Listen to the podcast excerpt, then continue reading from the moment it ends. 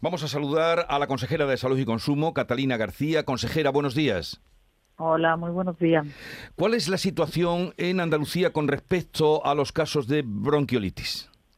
Bueno, pues eh, afortunadamente por las condiciones meteorológicas que hasta ahora hemos tenido, buenas para las infecciones respiratorias, malas porque nos falta ese frío, esa lluvia que debe hacer en estos momentos, pues eh, estamos por debajo de la incidencia nacional y el plan de alta frecuentación que se aprobó en Andalucía pues no se ha tenido que poner en marcha, no se han activado en ninguna medida extraordinaria por ahora en ningún centro hospitalario y en ningún centro de atención primaria.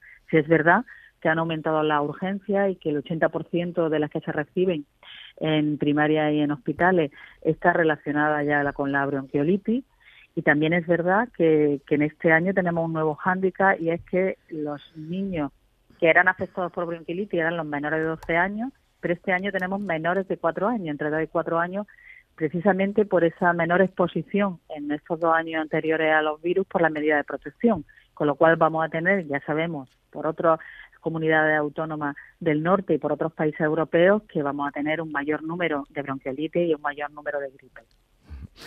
¿Cuál sería la, zona o la provincia o los hospitales que tienen mayor saturación de estos casos?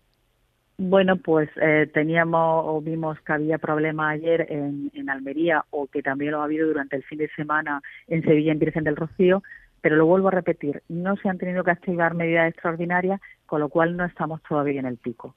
Corrió la voz de que faltaban antibióticos. Eh, dábamos cuenta también que de la farmacia está faltando la amoxicilina. ¿Qué nos puede decir con respecto eh, a este asunto?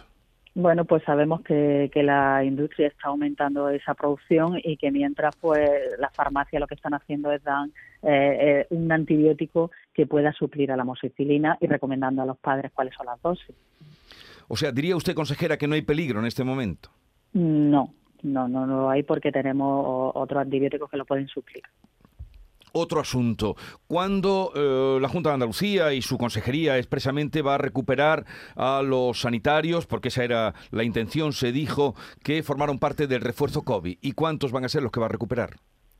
Bueno, pues precisamente lo comenté también ayer, estamos con la Consejería de Hacienda y la Consejería de Salud eh, terminando los últimos flecos para poder lanzar esa oferta de empleo que será eh, a primero de diciembre. Yo quiero recordar que lo que se van a renovar son puestos de trabajo y no a personas en los puestos de trabajo. Todos esos contratos irán de nuevo a bolsa de empleo del SAC, a una bolsa única, como todos conocen, y a partir de ahí se empezarán a renovar los contratos. Y a primeros de diciembre eh, eh, tendremos el número exacto de contratos. Lo que sí es verdad que de una manera o de otra, con un contrato u otro, que no serán contratos COVID, eh, los 12.000 estarán dentro del sistema sanitario. Estamos en la víspera de una manifestación que le han convocado a usted, bueno, pues al servicio sanitario de Andalucía para el próximo sábado. Eh, entre otras eh, demandas o motivos, se habla del deterioro de la sanidad, de la gran lista de espera de pacientes. ¿Cómo se toma usted esta manifestación que está anunciada para el sábado? Bueno, pues yo un respeto absoluto, un respeto absoluto a todas las personas que quieran eh, en la calle manifestar su desconformidad o su malestar pero mm, a mí me gustaría poner encima de la mesa, primero, diálogo cuando ellos quieran, absoluto. Hay una marea que en Cádiz ha pedido una, una reunión con la delegada territorial que se va a tener en la próxima semana, pero sí que es verdad que son los únicos que, han solicitado esa reunión. Y decir que, además de ese respeto, recordar en qué situación nos encontrábamos y en qué situación nos encontramos. Yo quiero decir que con respecto al año 2018, el presupuesto de la Junta de Andalucía en la Consejería de Salud, por el compromiso del presidente con esta consejería, con educación, con sanidad y con políticas sociales, nuestra consejería ha subido casi 5.000 millones de euros. El presupuesto del año 2018 era de 9.000 millones de euros y estamos en un presupuesto de casi 14.000 millones de euros, 5.000 millones de euros más. Con respecto al año 18, cuando nosotros llegamos, ese presupuesto era 1,5 millones de euros, todavía menor que el presupuesto del año 2010. Son 5.000 millones de euros más, son casi 30.000 profesionales eh, más, 459 euros más de inversión por habitante, 1.400 médicos más, 9.422 enfermeras más, 155 millones de euros, que es lo que cuesta anualmente los dos acuerdos de mesa, de mesa sectorial que se han llegado, que se han podido llevar a cabo con los sindicatos. Hemos reducido la lista de espera a pesar de tener dos años de pandemia grave, aguda, donde hemos tenido que tener quirófanos cerrados. Se ha reducido la lista de espera en Andalucía un 5%.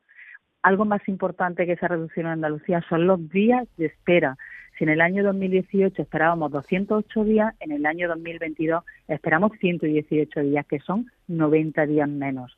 Los andaluces que se han reducido eh, y que estaban fuera de plazo de los decretos de garantía es un 43% de andaluces menos de, de ese mm. fuera de plazo. Se puede hacer mucho más, ¿eh? pero esto que estoy yo hablando ahora mismo se ha hecho en cuatro años. Mm. Bien, en cualquier caso, mm, estamos emplazados para el próximo lunes, consejera, y podremos hablar más detenidamente de todo eso, listas de espera, eh, objetivos de su consejería. Así es que más extensamente ya hablaremos el próximo lunes. Catalina García, consejera de Salud y Consumo, gracias por estar con nosotros. Ustedes lo han oído, nos acaba de decir, no hay peligro con, eh, de, posible saturación, que no la hay ahora, por bronquiolitis, y ya comentaremos el lunes con más detalle. Gracias por atendernos. Muchísimas gracias a vosotros. Adiós, buenos, días.